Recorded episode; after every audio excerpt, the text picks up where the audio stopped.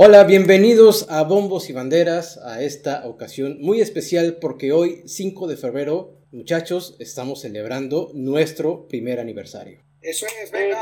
felicidades. Eso es todo. Un añito nada más. Cumpleaños a todos. Así es, Vic, estamos contentos de celebrar nuestro primer año, que sea el primero de muchos, que sigan las profecías, que sigan los debates, que sigan saliendo campeón nuestros equipos para celebrar seis meses seguidos como IFRA Venga, y que, y, que estemos todos aquí los próximos años. Así que vamos a darle. Es correcto, un año compartiendo la emoción por el deporte, con todos ustedes que nos están escuchando, con ustedes que nos buscan cada semana, tratando de estar al día eh, junto a nosotros sobre lo que sucede en el mundo deportivo. Y pues Marianita, muchas felicidades por este primer aniversario. Adri, Arturo, Isra, al también que no nos puede acompañar en esta ocasión por cuestiones personales. Pero Marianita, tú fuiste una de las primeras eh, reclutadas en este equipo. De hecho, pues todos más o menos al mismo tiempo empezaron a, levantar la mano para formar parte de Bombos y Banderas. Pero esta es la primera vez que tú tienes experiencia eh, haciendo un podcast y más hablando de deportes. ¿Cómo ha sido este año para ti? ¿Qué es lo que más te ha gustado? ¿Y qué es lo que disfrutas y, esperas que siga sucediendo en Bombos y Banderas durante, el próximo año que estamos empezando hoy. Muchas gracias, Vic. Primero, felicidades a todos, feliz cumpleaños. Estoy muy emocionada de formar parte de este proyecto, de verdad te agradezco mucho el que me hayas invitado. Yo seguía un podcast de Víctor que tenía antes sobre otros temas y la verdad es que siempre me agradaba cómo llevaba los temas. Entonces, en cuanto me invitó, pues dije, va, la verdad es que yo estoy un poco tímida, me cuesta mucho hablar y este año ha sido muy nuevo para mí, fue una experiencia pues, que me asustaba mucho al principio, pero creo que me ha ayudado mucho, siento que ha cambiado muchas cosas en mí y sobre todo me ha hecho sentir más segura. Y además los deportes es algo que amo, ya tengo un rato trabajando, pues tenía la oportunidad de trabajar muy de la mano con los deportes, entonces también me hace sentir más emocionada y más metida en, en mi día a día. Muchas gracias por todo. No, hombre, a ti. Alguien eh, a quien conozco pues, poco más de que 15 años y con quien siempre he disfrutado conversaciones acerca de deportes y por ahí nos hemos agarrado a sombrerazos, pues, mi amigo, mi gran amigo Artur Martínez. Mi Artur, tú también es eh, apenas tu primera experiencia eh, al micrófono. ¿Cómo te has sentido? ¿Cómo has vivido ser parte de Bombos y Banderas? Fíjate, cuando me, me mencionaste el proyecto, sí, nunca había hecho nada, nada parecido pero me emocionó mucho y sobre todo, ¿sabes que Con las personas que, que estamos aquí en este grupo, la verdad es que somos amigos, nos llevamos bien, platicamos bien, nos gustan los deportes, obviamente, y bueno, podemos platicar como aficionados eh, bien, la verdad que la, la plática bastante rica, bastante buena, y eso es lo, lo, agradable de este, de este grupo, de este equipo, de este proyecto, y sobre todo que, que tú lo has llevado, la verdad que bastante bien, y tú has puesto mucho, mucho en este, en este proyecto. Así que muchas gracias, Vic. Estoy emocionado. La verdad que sí, un año no se, eh, no se debe de, dejar pasar nada más así. Hay que festejarlo bastante y eso estamos haciendo. Festejándolo con mucho ánimo y esperando que sean muchos más. Correcto. Y alguien con quien empecé a convivir hace cerca de 10 años, sin saber que tenía tanto conocimiento de deporte, principalmente de fútbol y de automovilismo, es mi amigo Israel, a quien pues él, fue reclutado después de que puse en Facebook que a quien le interesaba formar parte de un podcast deportivo y levantó una mano y me sorprendió porque Israel creo que nunca antes de Bombos y Banderas habíamos platicado de deportes, teníamos eh, ideas, eh, vaya, coincidencias en otro tipo de, asuntos, pero en deportes nunca nos habíamos puesto a platicar. Y la verdad es que ha sido una sorpresa tenerte, eh, escucharte cada semana. Y pues tú cómo te has sentido Israel.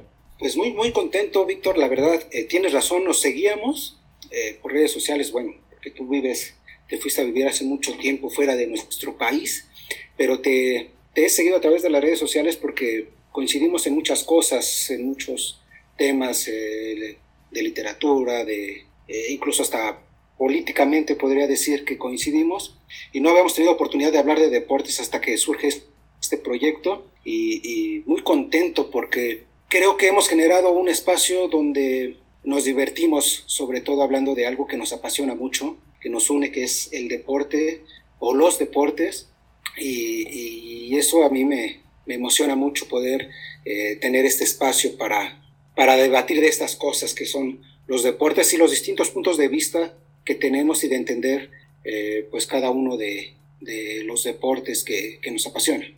Sí, totalmente eh, de acuerdo. ¿eh? Creo que ha sido una experiencia padrísima. Y bueno, una de las primeras personas en las que pensé al momento de, pues de hacerme a la idea de tener un podcast para platicar y, compartir cosas acerca de deportes, pues fue mi hermano Adrián. Estoy muy agradecido que él haya aceptado formar parte de este proyecto. Y pues mi Adri, tú sabes que yo te considero una de las personas que más sabe en cuestión deportiva, eres un verdadero especialista, un profesional, y pues no me queda más que agradecerte el que hayas aceptado pues entrarle a esta aventura conmigo y pues platícanos cómo, cómo has vivido tú ser parte de Bombos y Banderas. Gracias Vic, sabes que estoy contento. Desde un inicio cuando me platicaste creo que fue una gran idea y pues es algo que disfruto mucho, obviamente estar aquí con todos, y pues compartir los puntos de vista, aparte de ser algo a lo que me dedico, los deportes es algo que me apasiona y, y pues soy alguien que habla mucho, entonces me cuesta estar callado, habla mucho y no me detengo. Creo que se ha notado aquí, entonces eh, contento porque pues porque cada semana que cada semana diario hay deportes y entonces pues tú tienes esas ganas de platicarlo, de debatirlo de comentar con otras personas y bueno, creo que este es un espacio perfectamente adecuado para eso. Y aquí estamos, contentos de seguir y de estar aquí con todos y para adelante. Muy bien, eh, la verdad es que ha sido una experiencia padrísima. También el contar ahora con Ricky, Ricardo Gómez, que bueno, no nos puede acompañar, pero creo que ha sido un refuerzo bastante valioso. Le ha puesto sabor a las conversaciones, ha habido debate, polémica cuando él participa, nos hemos reído mucho también, entonces espero que nos escuche y le mandamos también un fuerte abrazo y el agradecimiento para que se haya sumado también a, esta idea de reunirnos entre amigos a platicar de deportes, ustedes que nos están escuchando pues se la pasen bien, eh, compartan ideas, que también por ahí nos contesten a través de redes sociales que algo no les gustó, que a lo mejor una opinión no les pareció la, adecuada o, todo lo contrario y sobre todo que estén cada semana acompañándonos, que disfrutan de todas las cosas que subimos en redes sociales, eh, principalmente en Facebook, donde compartimos memes, compartimos eh, también información seria de la manera más oportuna, de la manera más seria. Y pues nada, agradecerles mucho. Y les voy a preguntar rápidamente si ustedes eligieran un acontecimiento deportivo del último año, ¿cuál es el que más les gustó, el que más les emocionó? Eh, que más gusto les dio venir a platicar aquí en Bombos y Banderas. Voy a empezar por, por Marianita, pues primero las damas. Marianita, cuéntanos cuál fue ese acontecimiento. Ah, yo creo que ya todos saben lo que voy a mencionar, pero definitivamente mi momento favorito fue cuando ganaron mis Bravos. Sobre todo después de que por media temporada todos los estuvieron bateando y diciendo que ya no pasaban de ahí el verlos ganar, la verdad es que también fue muy sorpresivo para mí, fue realmente muy emocionante y creo que también dio oportunidad a buenos debates y momentos muy divertidos aquí en el programa. Sí, definitivamente fue cuando ganaron mis bravos. Muy bien. La pregunta es necia, Misra. Yo sé que la pregunta es necia. Eh, creo que es obvio, ¿no? Es obvio. Lo que más disfruté, pues el título del Cruz Azul, eh, compartirlo aquí con ustedes y sobre todo festejarlo durante seis meses eh, ha sido increíble, sobre todo porque mantenía la esperanza, pero no voy a llegar ese día. Ustedes saben mejor que nada lo que uno como aficionado del Cruz Azul padeció para llegar a ese momento y por supuesto que, verlo hecho realidad fue increíble. bueno, muy bien, muy bien. Que ese título siga brillando. casi tira una lágrima. Está llorando. es más, me tengo grabado lo pongo cada cuando, cuando, para recordar el sentimiento. Cuando se termina, yo pido que ese, ese video se comparte en Facebook, ¿no? Sí, pásalo para como, como, recordatorio con lo que se vivió este año. Para marcar el, el, aniversario de Bombos y Bandera, queremos verte llorar, porque lloras en el video, ¿no? Pues entre otras cosas, sí. sí. Entre otras cosas, pues ¿qué más, qué más hubo? Pues no, no, no, ¿Has visto los videos de, de las celebraciones? Creo que todo eso se vivió en mi casa en 5 o 10 minutos. Toda esa locura. Pero sí fue increíble, fue un, gran momento y fue muy especial, por supuesto, compartirlo con ustedes previo a, aguantando un poco todo el bullying y después celebrarlo. Sí, pues sí, Elisha eh, aguantó carrilla, la verdad es que sí, su aplauso. Y tú, mi Arthur, ¿cuál fue como el evento que, que te marcó durante el último año? Híjole, fueron muchos. Desafortunadamente mis equipos no han tenido la fortuna como la de Marianita, la de Isra. Mis Chivas, mis Cuervos no han ganado nada. Sí, mis Dodgers, Dodgers sí. Pero eh, yo creo que el evento que más me ha gustado es la, la, final de la Champions. Es un evento que disfruto bastante, junto también con el Super Bowl. La verdad es que me encantan este, estos dos eh, eventos y los he disfrutado muchísimo, aunque mis equipos no han estado ahí, pero se disfruta igual. ¿Tú, Adrián? Yo voy a mencionar varios, pero todo va relacionado a, a romper rachas. Lo del Atlas, lo de Cruz Azul, lo de los Bucks de Milwaukee, lo de, lo de la Fórmula 1, más que romper una racha es algo que no se había visto nunca, eso fue algo impresionante. Lo de los Bravos también fue increíble.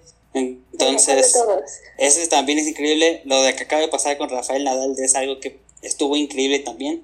El máximo ganador de Grand Slams en la rama varonil y además de levantar dos sets a cero abajo, eso es algo que no pasa muy seguido. Y a la, aparte la edad que tiene y el tiempo de juego que tuvo, que fueron más de cinco horas, es algo increíble. Yo creo que ha sido un año muy bueno en cuestión de deportes. Y bueno, hablando de bombos y banderas, este primer año que estamos celebrando hoy estuvo marcado también por la presencia de amigos especialistas que nos han acompañado a hablar de temas en específico y alguien que se ha vuelto muy importante para nosotros, que ya es parte del equipo, que no necesita presentación realmente porque es parte de la familia de bombos y banderas, es la mismísima reina del rey, nuestra querida Chelsea Guzmán, que acaba de sumarse a la conversación, a esta celebración. Hola Chelsea, ¿cómo estás? Vic, Marianita, Adrián, Arturo e Isra. Muy contenta de poder estar nuevamente aquí con ustedes en Bombos y Banderas. Qué bueno, Michelle. Tú también, felicidades por este primer aniversario de Bombos y Banderas. Ha sido parte importante cuando nos ponemos a hablar de béisbol. Tú eres la que trae el conocimiento y que nos enseñas además y, luego nos lanzas muy buenas profecías sobre quiénes van a ganar, quiénes van a acceder a los playoffs, qué va a suceder con nuestros equipos. Y la verdad es que nos da mucho gusto que estés aquí celebrando este primer aniversario con nosotros. Y yo también te voy a hacer la misma pregunta que les hice a los demás. ¿Cuál ha sido el evento deportivo que más te gustó, que más te emocionó durante el último año? La verdad me la pones muy complicada creo que la serie mundial para mí siempre va a ser muy importante. El tema de que otra vez los Bravos pudieran ganar serie mundial después de muchísimos años.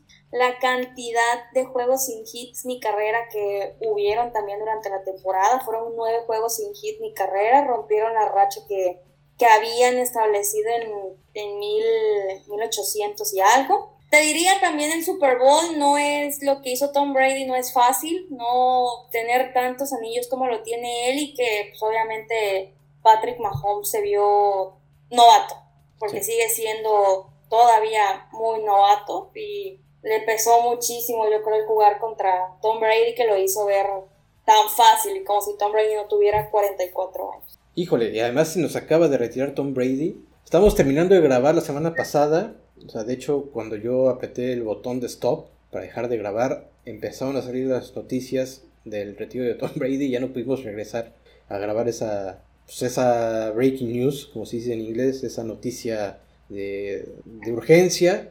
Y pues sí, la, carrera de Tom Brady, excelente, el, para mí el mejor coreback de todos los tiempos, ¿no? Sí. Perdón, Adrián. Les los campeonatos tanto del Cruz Azul como del Atlas. No, no hablemos ya del Cruz Azul, Michels, porque el Isra no ha parado. O sea, de hecho ya, ya hay otro campeón, ya, hay un, ya hay un nuevo campeón y este güey sigue festejando. mencionarlo, ¿cuántos años pasaron? ¿Cuántas finales tuvieron que perder para poder conseguir el título? Pero eso no justifica. es una experiencia de vida. Yo, yo preguntaba, cuando salió campeón del Atlas, yo preguntaba, ¿quién tiene más mérito, ¿no? O sea, ¿cuál tiene más importancia? ¿La del Atlas de 70 años de no ganar? o la del Cruz Azul de 23, pero como con siete, con siete finales perdidas y perdidas de, de Cruz Azuleada, de ir ganando y te empatan y te ganan. La del Atlas. Para mí tiene muchísimo más mérito lo del Atlas. Que no es un equipo que haya perdido siete, finales como lo hizo el Cruz Empezamos bien, Chelsea, después la botea. Sí, bueno, tiene más mérito, pero han sufrido más los del Cruz Azul. Exacto. O sea, si alguien está buscando una pareja fiel, que sea alguien que le vaya a Cruz Azul porque aguanta todas, ¿no? Sí, nosotros decidimos y ahí nos quedamos. Les dejó marcar una, una paternidad de la América, ¿eh? finales, ¿eh? Y ahorita que hablamos de tu máquina, ¿en algún momento hiciste una escena como esos aficionados en internet que queman su playera, que dicen no nos merecen, nada de eso? Esos son berrinches y es no saber a lo, a lo que sabes que es un deporte donde puedes ganar, puedes perder. Cruz Azul de repente... Hiciste berrinche. Parecía que solo sabía perder pero, no, hay que apoyarlo siempre. Oye, Chels, tú, tú le vas a las chivas, ¿verdad? Pues no le diría de hueso colorado, pero sí, pero me desespero de ver los, los juegos. ¿Y cómo ves actualmente al, rebaño sagrado? Muy mal, todo mal. O sea, después del béisbol, ¿lo que más te gusta es el fútbol? Sí, yo diría que el fútbol y el americano. No ese tanto el americano, pero me gusta mucho el americano. Ok. Pero Chels, cuéntanos ¿Qué es lo más importante que ha pasado en cuestión de béisbol? Creo que tenemos que hablar un poquito de la Serie del Caribe, histórica Serie del Caribe, por el campeón que acaba de, levantar el título, un campeón histórico, ¿no? El equipo colombiano. Te diría sorpresivo debido a sus dos últimas participaciones.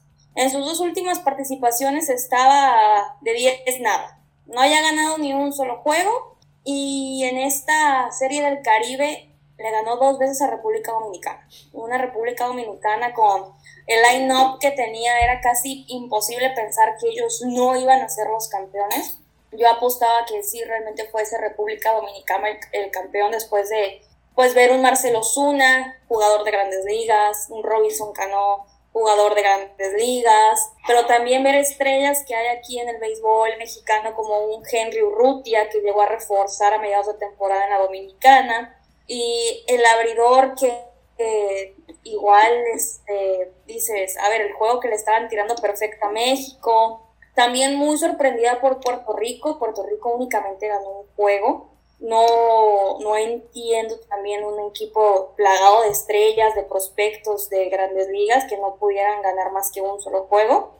Pero Colombia también lo ha demostrado y creo que el más claro ejemplo con Colombia es que los managers de ambos equipos finalistas son colombianos, tanto el de, las, el de los Caimanes de Barranquilla como los Gigantes del Cibao, ambos managers son colombianos, entonces te habla de la calidad que hay con los jugadores en Colombia.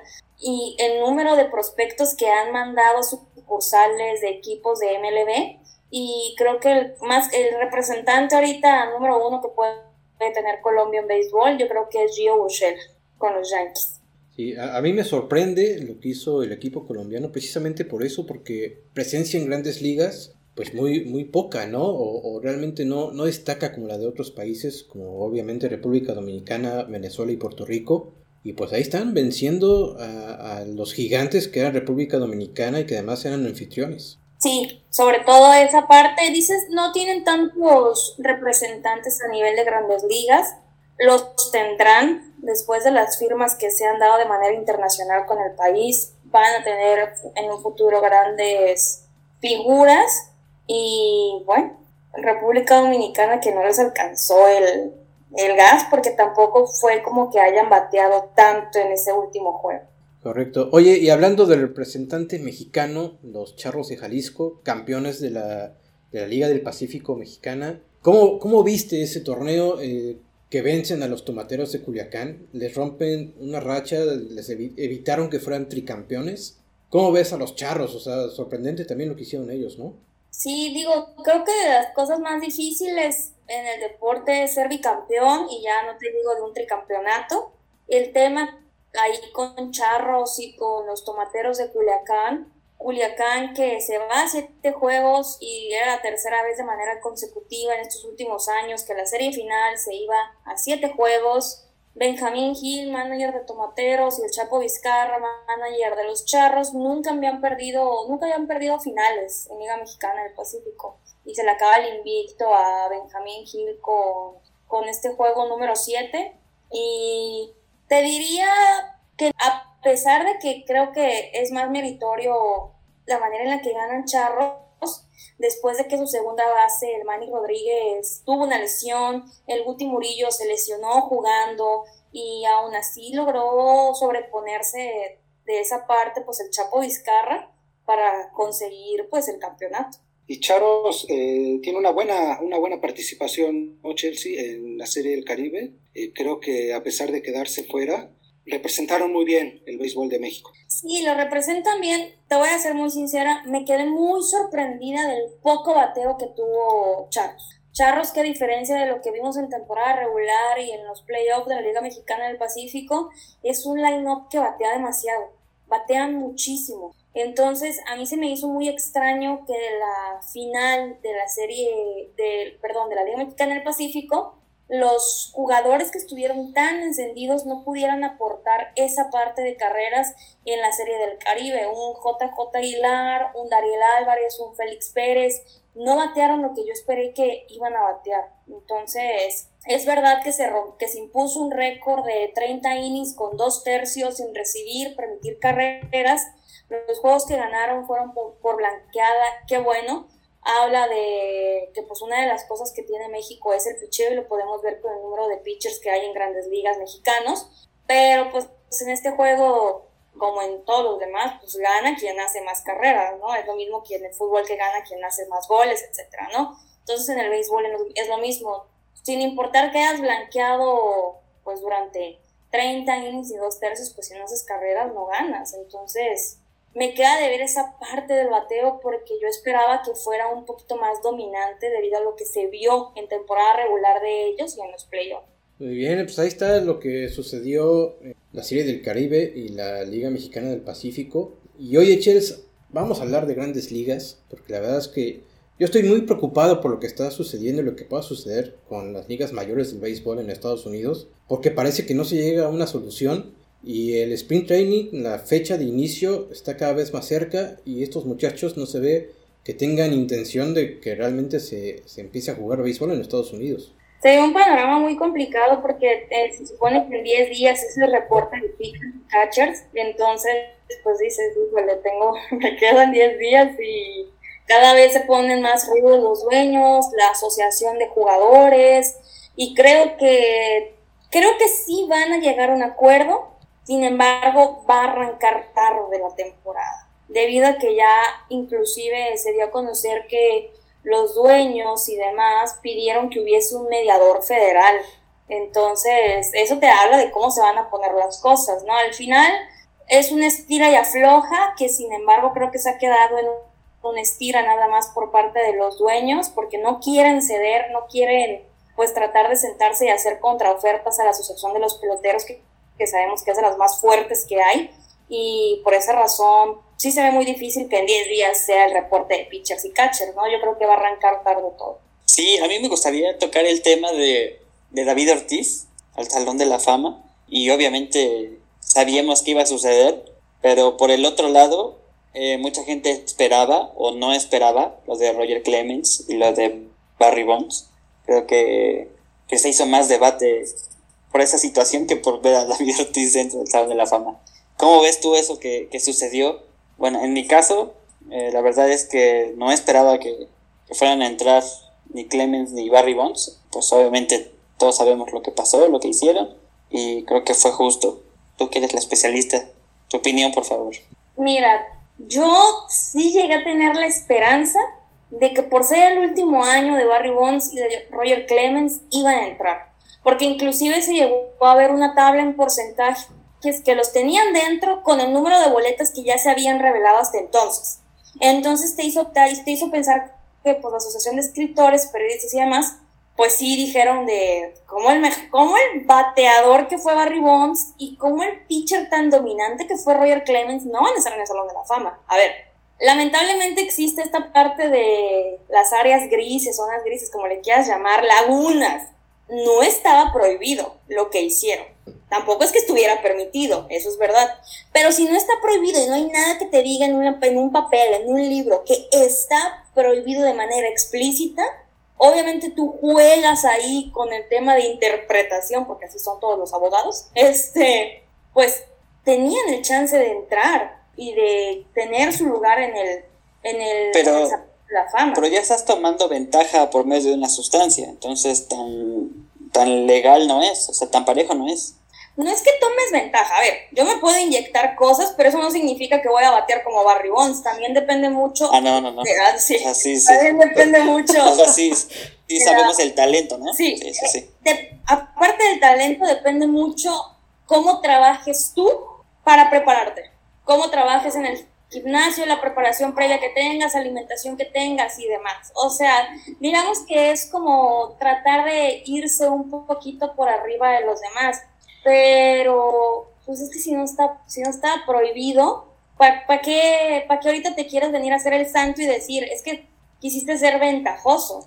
Para poner más o menos un poco el contexto, me gustaría relacionarlo con lo que pasó en el ciclismo, con Lance Armstrong, que también fue este, él sí fue castigado y se le quitaron sus siete Tours de France por comprobar que había consumido sustancias prohibidas. ¿Cómo? O sea, hay una relación, al fin y al cabo sacaron ventaja de una sustancia. No estoy diciendo que no se hayan preparado y que no tengan esa capacidad y talento para lograr lo que hicieron. Pero a lo mejor esa sustancia fue el empujón para, en el caso de Barry Bond, romper el récord y en su momento rompió. Y en el caso de Lance Armstrong, tener los siete títulos que nadie más ha tenido en el Tour de France. ¿No crees que a lo mejor es una razón eh, válida para que no haya sido votado para, para ingresar al Salón de la Fama? Pues es que para mí, sinceramente, a ver, lo de Ley Samson, por ejemplo, tiene siete títulos del Tour de France, pero es por el talento y la calidad. Te digo, yo si me inyecto no significa que voy a ser muy buena, es por todo lo que vienen arrastrando en talento y trabajo. El tema con Barry Bonds y Roger Clemens, que aún así, según metiéndose, la verdad es que tampoco sabemos cómo reaccionó su cuerpo, si realmente fue algo que les dio ventaja o simplemente fue algo que les ayudó a prepararse, porque eso también no lo podemos comprobar. El tema de Armstrong le ganó la conciencia y abrió la boca y dijo que él había metido algo para, para que lo ayudaran. No fue porque se lo descubrieran, en el doping él nunca, él nunca salió. No, pues sintió la presión. Algo, ¿no? Entonces, el tema de Barry Bonds, sinceramente, yo creo que ellos tuvieron que haber estado en el Salón de la Fama. No están, ok, pero va a ser muy difícil entonces lo que se viene. Alex Rodríguez no tuvo tantos votos. El tema de David Ortiz, por ejemplo, que dicen que él se pudo haber metido, pero al final que, sa salieron nunca se comprobó. Y también hay que, ser muy sincero con el tema de, y él lo dijo en una entrevista a David Ortiz, él dijo que él estaba muy tranquilo por el tema del Salón de la Fama, por su relación con la prensa. Y ahí el tema es la relación de prensa que también tuvieron Roger Clemens, Barry Bonds, Kurt Schilling, que a Kurt Schilling dijo, ay, ya, a mí me vale, ya no quiero estar en el Salón de la Fama, bla, bla, bla, bla, bla. Si no haces buena prensa, pues no van a votar tampoco por ti, porque así son todos. Sí, exacto. Eh, Roger Clemens, yo soy partidario de que esté dentro del Salón de la Fama, pero, pues, ¿qué, qué les dices a los periodistas? O sea, son ellos quienes deciden y si ellos consideran que, que no merece estar ahí, pues por más que hagas eh, pataleta, simplemente no va a estar y, es doloroso ver que, que, él no está dentro del salón pues, de los inmortales a mí sí me dio mucho coraje, chiles. Yo sí hice coraje. Yo empecé una campaña de justicia para Roger. Pero ya, ¿qué le hacemos? ¿Qué pasó, Adri? ¿Por qué dices que no? No, no, no. Cada quien. O sea, tú hiciste coraje. Yo, para mí, a mí, yo creo que fue, estuvo bien. Es mi opinión. Para mí, el haber eh, consumido algo y te da algo de ventaja, pues prácticamente no. Así como dice Chel, no es, no es que esté prohibido, pero tampoco está permitido. Entonces, pues no. Creo que no, no, no, bueno, para mí no debieron entrar y ya no lo van a hacer, era su último año, entonces, pues bueno, pues a ver quién, pues quién más se suma en los próximos años. Y, oye, Chelsea, de los que están actualmente en la lista elegible para Salón de la Fama, ya descontando a Roy Clemens y a Barry Bonds, de los que quedan, ¿a quién te gustaría ver ensaltado al Salón de la Fama? Híjole, ahorita enseguida no recuerdo todos los nombres, pero creo que también yo, es que es mucho también el tema de personalidad, pero ya también está en la lista Tim Lincecum, por ejemplo. A mí se me hace un gran pitcher, creo que tuvo una gran carrera, pero no sé si a veces eso te basta para poder estar en el Salón de la Fama. Regreso al caso de David Ortiz. muchos no estuvieron de acuerdo con que él entrara al Salón de la Fama, porque no tiene los números que seguramente tienen otros bateadores, es verdad. Sí. Sin embargo, creo que él entra por el tema de la buena relación con la prensa y por el tipo de pelotero que fue en los playoffs para los Medias Rojas y ayudarles a conseguir los, las series mundiales. Eso es lo que hace diferente un poco a David Ortiz. tema de Tim Lincecum, creo que es un gran pitcher, creo que debería de estar, pero no sé si le van a dar los votos para estar. Yo ahí tengo un comentario. Hace unas semanas platicábamos, igual relacionándolo a otro deporte, la entrega del balón de oro o el premio de vez que se da en el fútbol. Y obviamente muchos hablan de que es justo o que es injusto. Platicábamos de que no había un, no sé decirle reglas, un parámetro de saber qué, qué es lo que realmente se toma en cuenta para entregar este premio. Acá en el Salón de la Fama los periodistas votan, pero no existe como tal el que digan, no, pues es que es por sus números, o es por la relación que tiene con nosotros, o es por esto. No está bien marcada esa parte y, ahí es donde viene el debate en muchas personas de saber si fue justo o no. Por ejemplo, Limsecum, yo recuerdo haber visto unas tres, cuatro campañas de las mejores que ha tenido con los Giants. Era un super pitcher, era de élite. Con Baumgartner dominaban ese equipo. Pero pues es como dices, ¿eso le alcanzará? ¿Qué, qué es lo que realmente se toma en cuenta? Y pues eh, es donde, donde mucha gente pues, se molesta porque no, no, no tiene, no saben si, si realmente es justo que esté ahí o no. Yo también espero ver a Lincecum próximamente en el Salón de la Fama. Espero que, llegue a entrar. Eh, también era uno de los pitchers que más me divirtió. Eh, obviamente no le voy a los gigantes de San Francisco, pero era divertidísimo verlo. Lástima que esa mecánica de lanzamiento fue lo que poco a poco lo fue mermando y, terminó por eh, pues acabar con su carrera. Pero yo también, Michelle, ahí coincido contigo. Espero que Tim Lindsay llegue a entrar al Salón de la Fama. Alex Rodríguez realmente no me preocupa si entra o no. Eh, Lindsay es como mi carta para que, para que entre algún día. Otro que veo que yo pienso que debería estar en el Salón de la Fama, pero por las cosas que han ido sucediendo en los últimos años con él, es Omar Vizquel. Difícil Omar Vizquel, la clase de guante que fue, debería estar en el Salón de la Fama. Debería pero en el debería, como dice Adrián, pues no tenemos, o sea, no sabemos realmente en qué se basan para elegir. Mismo lo del balón de oro, el balón de oro lo entregan ya por, yo siento porque son simpatizantes, porque este último balón de oro no lo merecía Messi. Para nada, es lo que estuvimos hablando en las últimas emisiones. Por más que Adrián hizo coraje, todos coincidimos que Messi no merecía el balón de oro, ni el anterior. No, no, no, no, no. Yo no hice coraje. Yo no hice coraje. Pataleaste, güey. Yo dije, no se lo merecía, lo merecía Robert Lewandowski. Pero en algún momento, si tú le quieres dar un premio a Messi, nada más porque, por ser Messi y la calidad de jugador que es, tampoco lo voy a, debatir, pues porque es Messi. O sea, en cuestión de talento, es el mejor jugador que hay ahorita en el mundo. Eh, puede que no esté en su momento, pero en cuestión de talento, es lo mejor que hay. Obviamente se lo merecía Lewandowski, pero si pero si tú esas te equivocas y, ay, se lo dio a Messi, pues tampoco te voy a debatir, pues porque es Messi. Por ese tipo de cosas es que todos los premios luego pierden credibilidad. Exacto. no era para Messi, era para Lewandowski. Y era para Lewandowski. Y hay premios que tienen de balón de oro, tanto Messi como Cristiano, que tampoco eran ellos en su momento. Tuvo en su momento que haber sido uno para Iniesta, es verdad. Tuvo que haber sido otro para Ribery también. Pero se los prefirieron dar los a los que tienen pues, más fama, ¿no? Pero... Lo, lo, lo complicado aquí, creo, es que entregas un premio a un jugador que participa en un deporte de conjunto. Entonces, creo que ahí está lo complicado. ¿Por qué? Pues porque Lewandowski es uno con su selección y Lewandowski es otro con el Bayern Múnich, la verdad. O sea, los jugadores que está rodeado es completamente diferente. Entonces, pero pues por ejemplo, yo te voy a decir algo. Messi, ok, sí, puede ser del talento, de lo que tú quieras, es un talento con el que él nació, pero para mí el mejor es Cristiano Ronaldo, porque Cristiano es el mismo en los equipos que ha estado, que han sido todos de élite, con la selección de Portugal. Mm, ok, voy a debatir ahí en eso. Cristiano Ronaldo es alguien que es muy bueno. Es alguien que es muy bueno. Es muy bueno Cristiano. Es muy bueno. No tiene muchísimo talento, pero es alguien que se que, es muy bueno porque obviamente es disciplinado, porque físicamente es un monstruo que tiene 37 años y parece de, 23. Eh, es alguien que, que entrena dos horas más que cualquier otro jugador. Es muy bueno por eso Cristiano.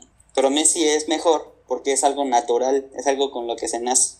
Es algo que si a Messi lo dejas, lo quitas de jugar dos años, regresa y va a ser exactamente lo mismo. No, porque a ver, es natural. Yo pienso que no. El tema de Messi es que Messi es lo que fue Messi en el Barcelona porque tenía a Iniesta y a Xavi. Si no hubiese tenido en ese momento a Iniesta y a Xavi Hernández, Messi no hubiese brillado de la manera en la que lo hizo. Y es okay. una voy a hablar otra vez. Tienes que dar el mérito a Iniesta y a Xavi Hernández. Bendito sea el día, bendito sea el día de hoy que llegó alguien a decirle eso a Adrián. De hecho, no. Messi marcó más goles cuando dejó de estar Messi e Iniesta. Es cuando marcó más de 50 goles. Cuando dejó de estar Messi e Iniesta, Messi marcó más goles. Pero Messi siempre ha estado rodeado de estrellas desde su debut. Siempre ha estado rodeado de estrellas. Entonces. Todos han estado rodeados de estrellas. Solamente Cristiano quita el Sporting de Lisboa. Pues por eso. En Manchester estaba rodeado de estrellas, en el Madrid también, en la Juventus también, en el, en el Manchester también. No ha venido, no ha venido como Ronaldinho que vino jugar al Querétaro y lo llevó a la final. Marinita, di algo. Yo entiendo que son las estrellas del momento y que por eso las comparan. Al final son dos futbolistas de la misma pues generación y han lucido como ningún otro futbolista. Pero creo que son atletas muy diferentes. No creo que realmente se deberían de comparar.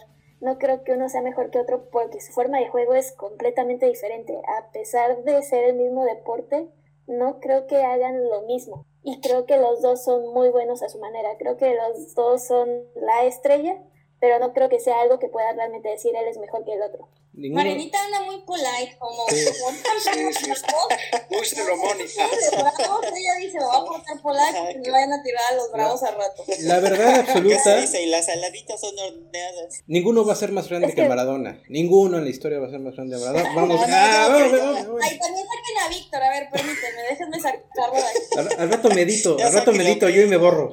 Oigan, eh, hablando de, de MVPs, acaba de sumar a la conversación el señor del emparrillado y también de la parrilla, no nos hagamos güeyes, mi Kix, también es el señor de la parrilla.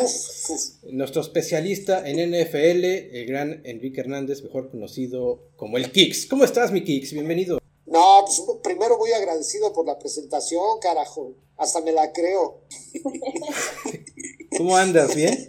Bien, bien, aquí este, apurado ahí con algunos pendientes, porque además, bueno, ya en, el, eh, en algún momento empezaremos a hablar de americano, pero pues se imaginarán, ya, ya eh, recta final rumbo al, rumbo al Super Bowl, pues hay un montonazo de cosas que platicar. Perfecto. Oye, eh, tú no habías conocido a las señoritas Ariana Calvo y a Chelsea Guzmán, te presento, el, el Kix. Señoritas, ahí está. Un gusto y sobre todo interesante ver que traen este traen discurso y le- nos están poniendo ahí contra la pared, güey. Estoy yo feliz escuchando. Y eso, y eso que no está Ricardo, porque imagínate con el Ricardo presente, entre Mariana y Chelsea, no, hombre, se acaban al, al brujito este, Morales, prácticamente, ¿no? Es el, es el brujo Morales, pero en chiquito ese güey. Pero bueno, mi Kix, eh, pues bienvenido a la conversación. Estamos hablando sobre pues, lo que más nos ha gustado del último año en cuestión deportiva. Y entonces yo te voy a preguntar la misma, te voy a hacer la misma pregunta que les hice a los demás. ¿Cuál fue el evento que más te emocionó eh, ya en el deporte que tú quieras eh, a lo largo del último año? Híjole, este, bueno, obviamente eh, el, el tema olímpico es un, un- un tema interesante, digno de tomarse en cuenta. Eh, yo eh, últimamente he estado siguiendo mucho, mucho la NBA, porque me parece que no hay liga deportiva en el mundo o en este instante que tenga la cantidad de estrellas que tenga la NBA.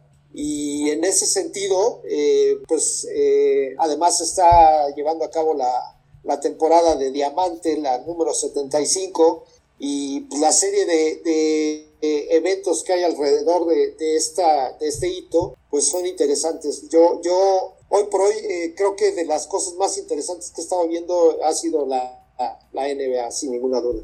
Oye, y aquí viene una pregunta pues para hacer el, el crossover. Primero se la voy a hacer a, a Chelsea. Chelsea, a ti te gusta el fútbol americano, ¿no? Sí, ¿Y cuál es tu, tu equipo favorito y quiénes son tus jugadores favoritos? Fíjate que no tengo equipo favorito por lo mismo de que no, o sea, me gusta, pero no es que yo diga, "Ay, soy experta, ¿verdad?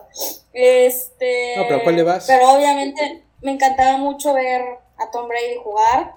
De esos años para acá, la cantidad de novatos que han entrado como un Travis Kelsey, como un Tyreek Hill, ver la manera en la que juegan ellos con, en el caso de Kansas, me parecen grandes jugadores. Obviamente ver la veteranía que no logra entender a Aaron, Rodgers con, con los Packers, pero también es un gran jugador. No sé cuándo va a ser el momento en que Dak Prescott brille, a como se espera que lo haga, que eso no sé si va a pasar. Puedes esperar sentada. Yo creo que me voy a quedar sentada, pero es lo que te puedo decir enseguida. A ver, quiero matizar un poco mi, desafortunado comentario de, de Dak Prescott. Finalmente no es un mal jugador, pero el problema es la expectativa que genera un equipo como los Cowboys. Finalmente es difícil eh, trascender, es difícil trascender cuando además eh, yo particularmente creo que el coach que está ahorita, McCarthy, no es el jugador, no es el coach indicado para ese equipo. No sé, creo que, creo que Dak Prescott tiene muchas cosas en contra. No es de los mejores corebacks de la liga y, y además hoy por hoy hay una generación de, de corebacks muy jóvenes que, que, pues finalmente sí, sí dejan el listón muy arriba para alguien de las capacidades de Prescott por ejemplo, el tema de Jimmy Garapolo. Yo tampoco lo, lo acabo de entender con los 49ers, no entiendo este último juego en donde pierden, parecía que no quería ganar.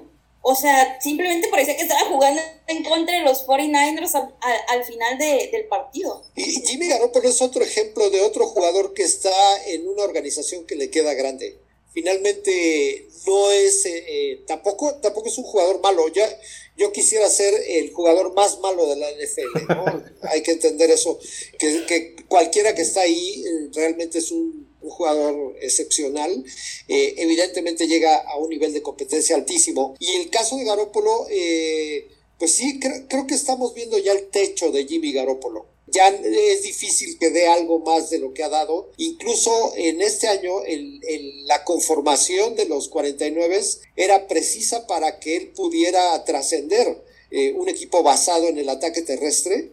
Y si no lo consiguió de esa manera, definitivamente no es el tipo de coreback que por su desempeño puede echarse un equipo al hombro que se dedique al modelaje, ¿no, mi Kix? Que le busque por ahí, porque... Bueno, ah, porque, porque guapo sí es, hasta a mí me gusta. Ese, ese, era el debate de cuando estaba junto a Brady, ¿no?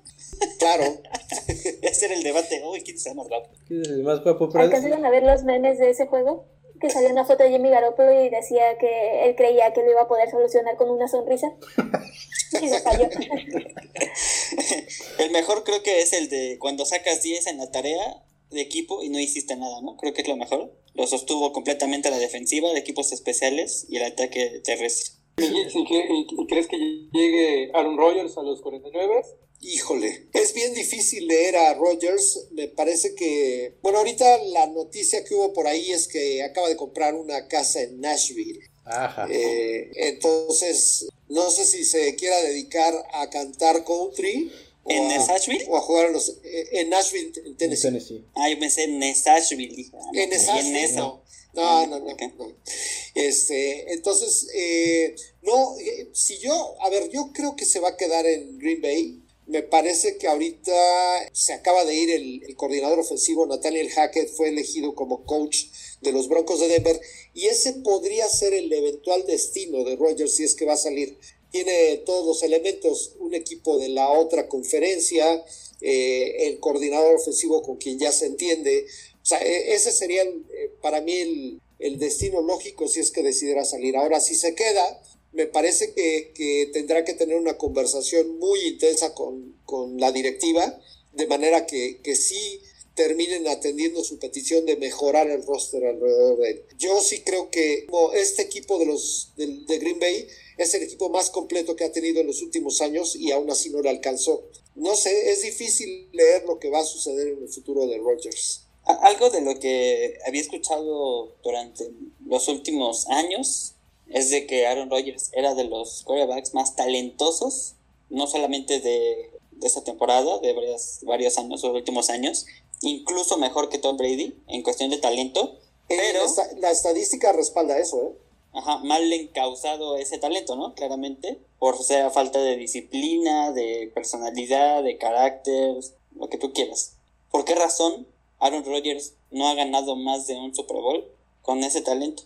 Yo creo, o sea, eh, yo creo que mm, es difícil eh, culparlo a él, en, digamos, totalmente, por el hecho de solamente tener un Super Bowl en su, en su, en su récord. Yo sí creo que, por ejemplo, McCarthy se puede decir que tiene un anillo de Super Bowl precisamente por haber tenido a Rodgers en ese, en ese roster. Y tú ves sus números y, generalmente son de lo top de la, de, la liga. Simplemente ese, ese rating que tiene de pases de touchdown contra intercepciones, creo que es algo que difícilmente vamos a ver. Si alguien como Tom Brady no se le acerca, pues quién más podría estar en ese, en ese rubro, ¿no? Por ahí Mahomes, pero bueno, a Mahomes todavía le falta mucha lona por recorrer, no sabemos si va a mantener ese nivel durante tanto tiempo. Yo creo que eh, sí ha carecido de un apoyo importante. Apenas hace un par de años empezó a construir un ataque terrestre respetable en Green Bay y eh, como no sea Davante Adams, realmente tampoco ha tenido un receptor así relevante durante su, su carrera ahí en Green Bay. Entonces, creo que ya está en ese punto de su carrera en donde va va a tratar de, si, si, se va a quedar ahí, va a tener que sentir un apoyo muy importante de la organización. Y si no, pues un equipo como Denver realmente está construido ya en un 70-80% y, y uno de los elementos que le faltan es este, pues precisamente ese, ¿no? La, la, la, posición de coreback. Oye, antes de que empecemos a hablar de Super Bowl y que Kix nos haga el análisis como se debe de especialista, yo quiero mencionar, Timmy Kix, que aquí presentes están dos personas que nos han sorprendido con sus pronósticos, ya sea béisbol, fútbol y fútbol americano. Que siempre que ellas lanzan un pronóstico, pues los demás nos quedamos como, hombre, no, no, estás chava, ¿no? Y al final son las que más le han atinado a los pronósticos y que de hecho nos han superado eh, a, todos nosotros en, bombos y banderas y a ti. Y son eh, Marianita y Chelsea, eh, que yo, yo las considero profetas, son, son, son hechiceras, son brujas, porque cada pronóstico que lanzan le pegan. Entonces yo quiero empezar a preguntarles a ellas, antes del análisis del Super Bowl, quién es su favorito, pues para que quede grabado y después del Super Bowl nos volvamos a ver veamos qué tal estuvo el pronóstico de ellas dos. Chelsea, ¿tú crees la invitada? Dinos de una vez quién va a ganar el Super Bowl. Híjole, me la vas a poner algo difícil. Especialista. Por Cincinnati. Me voy por el señor Joe Burrow. Eso. ¿Y tú, Mariana? Yo, yo solo quería mencionar que desde el programa pasado les dije que iba a ser Cincinnati Rams y todos se burlaron y dijeron que era obvio que tomaba los chinos. Pero, en este caso yo creo que Perdón, Chelsea, pero creo que voy a ir al revés. Yo siento que se lo lleva Matthew. Además, por el corazón de Matthew Stafford de pelear hasta el último balón en la última jugada. Y yo creo que se lo lleva Rams. Eso, eso es cierto. Eh, la, la vez anterior que estuvimos grabando y pronosticamos qué equipos llegaban a Super Bowl, Mariana volvió a sacar la, la bola de cristal, esa que tiene por ahí escondida, y dijo, no, no, no, los Bengals son los que pasan, todo el mundo había dicho los, jefes, y cuando Mariana dijo los Bengals, de hecho fue creo que la última persona en dar su pronóstico, pues todos nos quedamos viendo como diciendo, o sea, no, no puedes, chava, no, no, puedes venir a decir que los Bengals con esa desfachatez, ¿no? Y pues ahí están los Bengals en el Super Bowl, también Chelsea al momento de que se fueron al tiempo extra, incluso antes del volado, yo le pregunté por Twitter, Chelsea échate la profecía, quién se lleva el partido y quién va al Super Bowl. Y Chelsea de inmediato dijo, los Bengals, porque Patrick Mahomes está haciendo pura tontería, ¿no, Chelsea? Es que parecía que quería descubrir el hilo negro. Yo no sé tanto de NFL como el señor Enrique, por supuesto, pero a mi gusto, pues parecía que quería andar descubriendo el hilo negro y Patrick Mahomes completamente diferente el, el, segundo tiempo. O sea, el tercer y cuarto cuarto, Patrick Mahomes simplemente no, no se hallaba, no, no sé qué le pasó, pero sí, yo me voy de verdad con los Bengals. Bueno, ahorita vamos a ver eh, a quién le van Arturo, Isra y Adrián, pero mi Kix, ¿tú cómo ves? Ya tomando en cuenta los pronósticos de las dos hechiceras presentes, las, profecías de Chelsea y de Mariana, ¿cómo ves el Super Bowl? Está interesante que, que hayan ido en, las direcciones opuestas. Vamos a ver qué, qué sale de ahí. Eh, a ver, yo eh, me he pasado toda esta semana diciendo que quiero encontrar las palabras para no sonar, no quiero denostar el hecho de que Cincinnati esté en el Super Bowl, pero me parece, con toda honestidad, que es más producto de la arrogancia de los jefes de Kansas City que de los méritos de... de bueno, a ver, méritos tiene. Claro que hicieron muchos méritos los bengalíes para estar ahí, porque su mayor mérito fue que se esforzaron todo el tiempo. Eh, la diferencia es que durante la primera mitad no se veía por dónde. Mientras Kansas City pisó el acelerador, eh, yo creo que todos los que estuvimos viendo ese partido ya estábamos pensando qué otra cosa nos poníamos a hacer en lo que empezaba el, partido de los 49 contra los Rams. Y me parece que uno de ellos fue Mahomes. Me parece que empezó a pensarse ya en el SoFi Stadium, eh, eh, en el Super Bowl y todo. Y, incluso su lenguaje corporal era demasiado arrogante, demasiado en el momento en el que yo decida resuelvo esto. Eh, me parece clave esa última ofensiva de la primera mitad donde salen sin puntos, porque eso hubiera determinado por completo ya el resultado. Y recordemos que se quedaron a dos yardas, tres yardas de, conseguirlo, cuando eh, la orden de Andy Reid es, ok, vamos a jugar un, down más, pero tira el balón hacia afuera si no hay nadie. O sea, no inventes nada loco. Y, y después en la entrevista, en la conferencia de prensa, Mahomes dijo, bueno, yo pensé que Tariq Hill iba a poder anotar y pues realmente lo mandó a la guerra. Esa jugada me parece que, que, le renueva el ánimo a, Cincinnati y cuando empiezan la, la, segunda mitad y vuelven a detener, me parece que ellos se mantienen en lo suyo, disfrazando muy bien las, las cargas hacia Mahomes en, por el lado defensivo y por el lado ofensivo con un Burrow eh, que no sabe, o sea, es como los perritos chiquitos que no ven el tamaño del perrote, le ladran de todas maneras, ¿no? y, creo que Borrow todo el tiempo mantuvo esa actitud de yo vengo a jugar y contagió al equipo de ese espíritu. Eh, yo creo que eh, todos sabíamos que el, mejor match que podía tener Bengalíes era precisamente su, su poderío ofensivo, no obstante que su línea ofensiva es su talón de Aquiles. Pero aún así lograron, hicieron lo suficiente para mantener a Kansas City a raya y no solo eso, ellos eh, empezar a remontar en el marcador. Me parece que en el momento en el que empatan con la conversión de dos de Kansas City, se empiezan a felicitar cuando ganan el volado, porque su memoria viajó al partido de los Bills de Buffalo y realmente pues, los partidos en la NFL no se ganan con el puro jersey, ¿no? Creo que hay que, hay que jugarlos. Dicho esto, eh, me parece que Cincinnati ha superado todas las expectativas que pudiéramos haber tenido al principio de temporada. La línea ofensiva sigue siendo un, un área muy débil y va a enfrentar unos frontales tremendos como son los de los Rams. Eh, la condición de la localía, localía en términos este, reales, porque administrativamente local va a fungir eh, Cincinnati, pero, pero el hecho de jugar en el estadio de Los Ángeles, si los Rams juegan con la intensidad que mostraron en las últimas semanas, donde todas estas individualidades que trajeron este año, empeñando el futuro del equipo para ganar este año el Super Bowl, si, si continúan jugando como equipo, me parece que no deberían tener problemas para vencer a, Cincinnati. Pero, insisto, los intangibles están ahí y cualquier cosa puede pasar. Pero, por ejemplo, yo comparaba mucho el partido pasado de los Rams que también siento que fue porque, literal, Diosito estuvo de su lado, porque el head Sean McVay se volvió, para mí como en el béisbol, en el señor Dave Roberts, haciendo cosas extrañas y sin sentido para mí. Se quedó sin tiempos fuera, sin retos y dices, ¿cómo? ¿Cómo pasó? O sea, literal, los, los planetas se alinearon para que sucediera, porque en su momento uno puede pensar, ¿cómo lo vas a hacer si ya te quedaste sin esta parte? Hay, hay una cuestión que no es menor en la que se marcó ese partido. El hecho de que eh, Sean McVay históricamente ha sido el hijo de, de Kai Shanahan.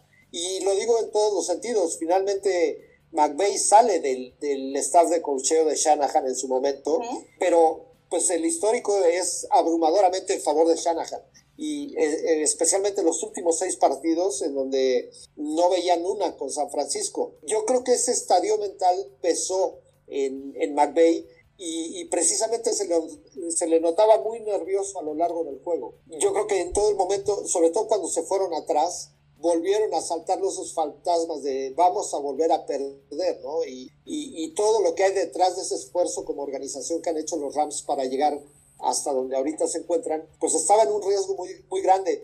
Eh, se dio a conocer que, que, fue Aaron Donald quien juntó a la defensa y les dio un speech muy inspirador, pidiéndoles que se volvieran todos la, la razón por la que iban a ganar ese partido.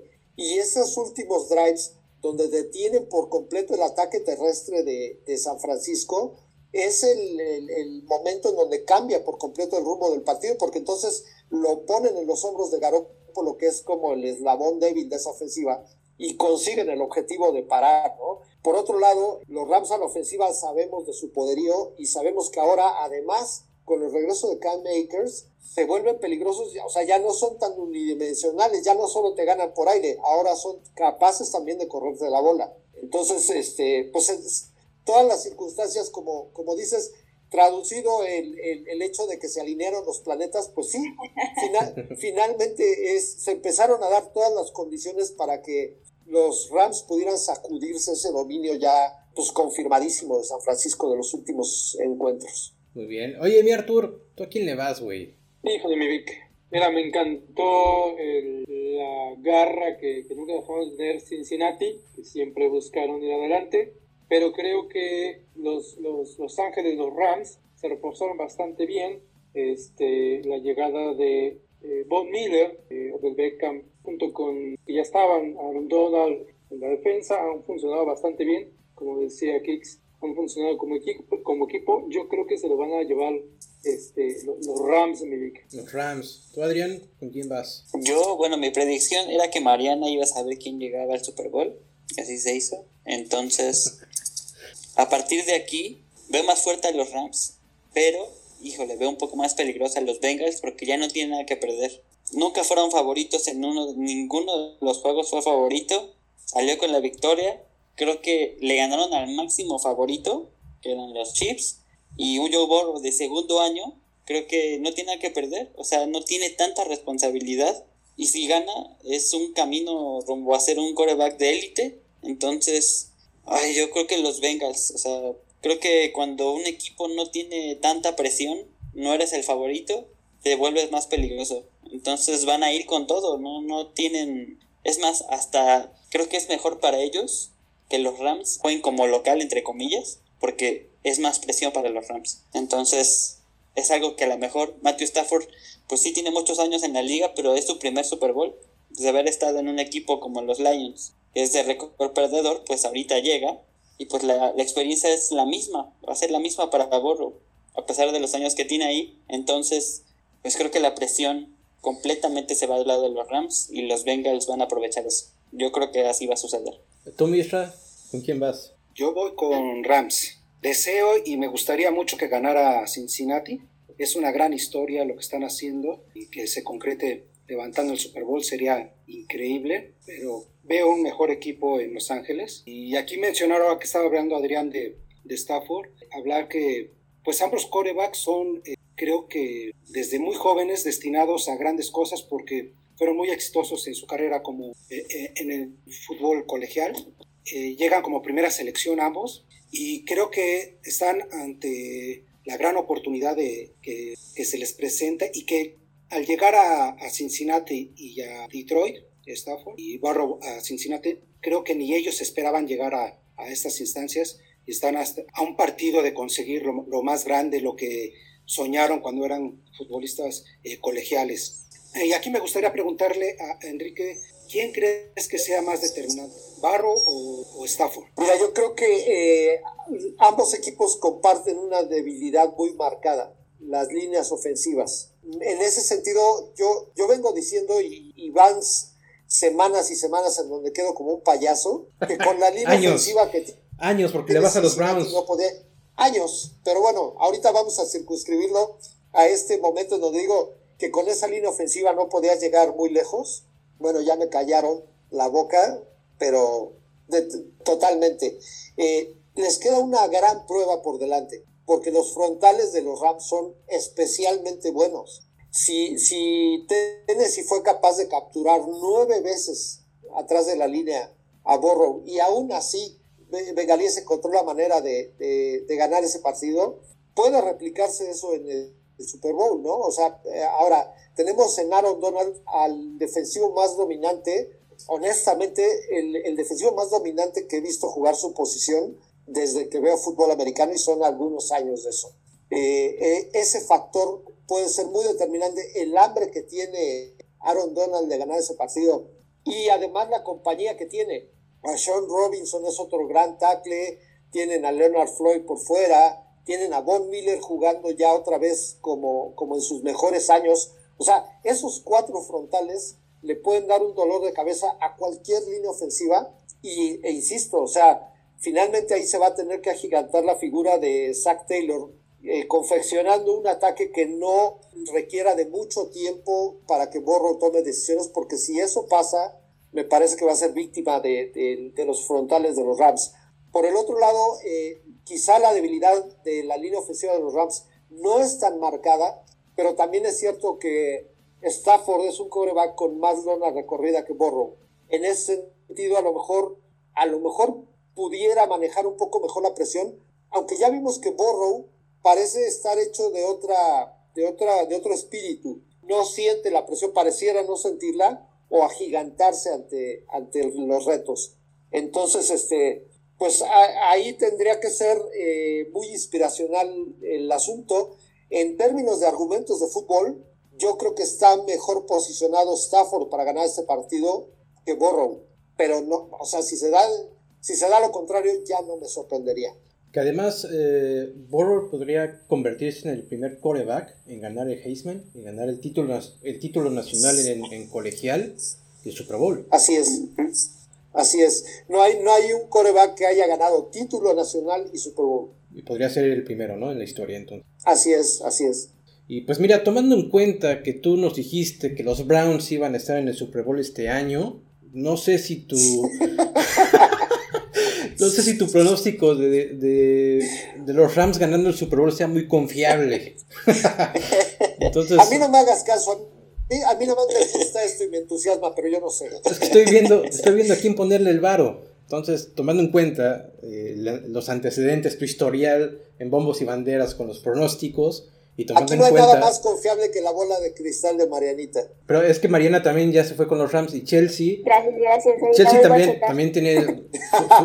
Chelsea tiene ese duende, como dicen los españoles, encontrar también al, ganador, pues, tomando en cuenta tu historial, y que Chelsea viene y dice: Los Bengals. Híjole, pues creo que el barro se puede ir para los bengalíes. Bueno. Bueno, tú decías que iban a llegar los vaqueros, güey. Por, eso. los Falcons, ¿no? No, hombre, yo los Falcons desde el principio dije que no tenían chance de nada. Creo que él dijo los Jaguars. Algo así. No, no. Pero entonces, este. Híjole, va a estar difícil la decisión de a ver a quién le ponemos el varo. Pero si le gano, pues ahí reparto, ¿no?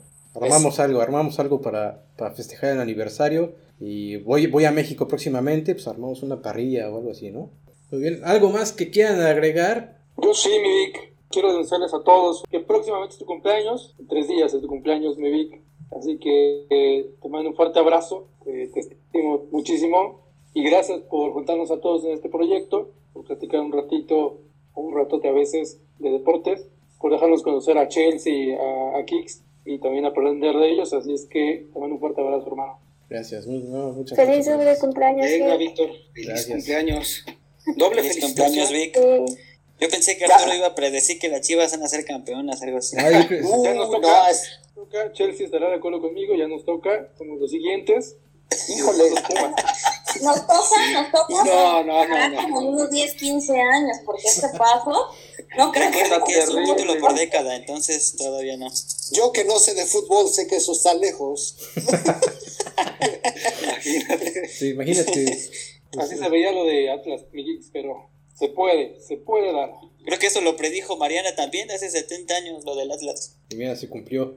si no te vayas sin decirme cuál es el destino de mi... Ahora ya tengo equipo nuevo, los Guardians de Cleveland. Qué barbaridad. Este... Mira, tienen un gran manager. La verdad es que tienen un gran manager, tienen gran bateo, el picheo más o menos pero no va a ser próximamente que van a ganar Se han llevado a todos los, pitchers buenos. Yo pensé que iba a decir tienen bonito nombre. Mejor que el de los de Washington, sí, ¿eh? Ah, sí. Los comandantes. Ay, no, es una desgracia el cambio de nombre. Suena a grupo. De, así una banda. Suena a grupo de reggaetoneros, ¿no? Los comandantes. No, de banda. De banda. Sí, los voy a contratar para unos 15 años. Muy bien, entonces eh, a los guardianes de Cleveland no le vemos futuro, ¿verdad, Michelle? No, próximamente no. Me, encanta que es franca, que no te, no te lo suaviza. ¿Quién, gana primero, ¿Quién gana primero un campeonato, los Guardians o las Chivas? Y yo creo que Cleveland. Los cafés, dice, los cafés de Cleveland. Los Browns, los, Browns. Es más fácil que ganen. Eso también, sí. Recuerden que son años de romper sequías, entonces todo puede pasar. Puede oh, ser. Le toca a los Yankees, le toca a los Yankees ya romper 10 años, no ganar nada. No, no, ¿cómo crees? Pero, pero bueno, eso lo vamos a ver si es que se juega béisbol la próxima, este año. Ya estaremos viendo y estaremos invitando a Chelsea que nos haga la previa de la MLB. Y mi Kicks, pues esperando el Super Bowl, ya te estaremos también invitando a que nos platiques sobre lo sucedido entre los Rams y los Bengals. Y esperemos que sea un gran partido, que también haya un partidazo de ida y vuelta, que sea muy emocionante y que realmente sea algo que, podamos recordar y sobre todo platicar con alegría la próxima vez que nos veamos. Seguro. Eh, pues no me queda más que agradecerles a ustedes dos, Chelsea y Enrique, porque cada vez que son requeridos, que son invitados a, a venir a platicar con nosotros en Bombos y Banderas, siempre están dispuestos, siempre vienen con con esa alegría de querer compartir, de querer enseñarnos acerca de pues del deporte en el que ustedes son especialistas, Chelsea en el béisbol, Quique más o menos ahí en el fútbol americano, le echa ganas. Eh, muchísimas gracias amigos, la verdad es que se han convertido en piezas importantes dentro del equipo de bombos y banderas, son parte ya de la, de la familia que hemos conformado aquí eh, nosotros. Ya saben que mi agradecimiento es eterno a ustedes dos. Muchísimas gracias a ambos. Gracias, Vic, Marianita, Adrián, Arturo, Isra, por siempre invitarme, aunque me miren con cara de loca cuando hago mis predicciones de grandes ligas, cuando no me creías que los azulejos iban a competir, cerquita se quedaron, me decías que estaba yo loca, pero todo está bien. Pues muy bien, muchísimas gracias a todos ustedes que se sumaron a la celebración de bombos y banderas en su primer aniversario. Le mandamos cremas a Ricky por no haber llegado. Pues ya esperemos que esté eh, sumándose al equipo la próxima semana. Muchísimas gracias Mariana, Arturo, Isra, Miadris por formar parte de este proyecto. Muchísimas gracias, nos estamos escuchando la próxima semana. Hasta luego.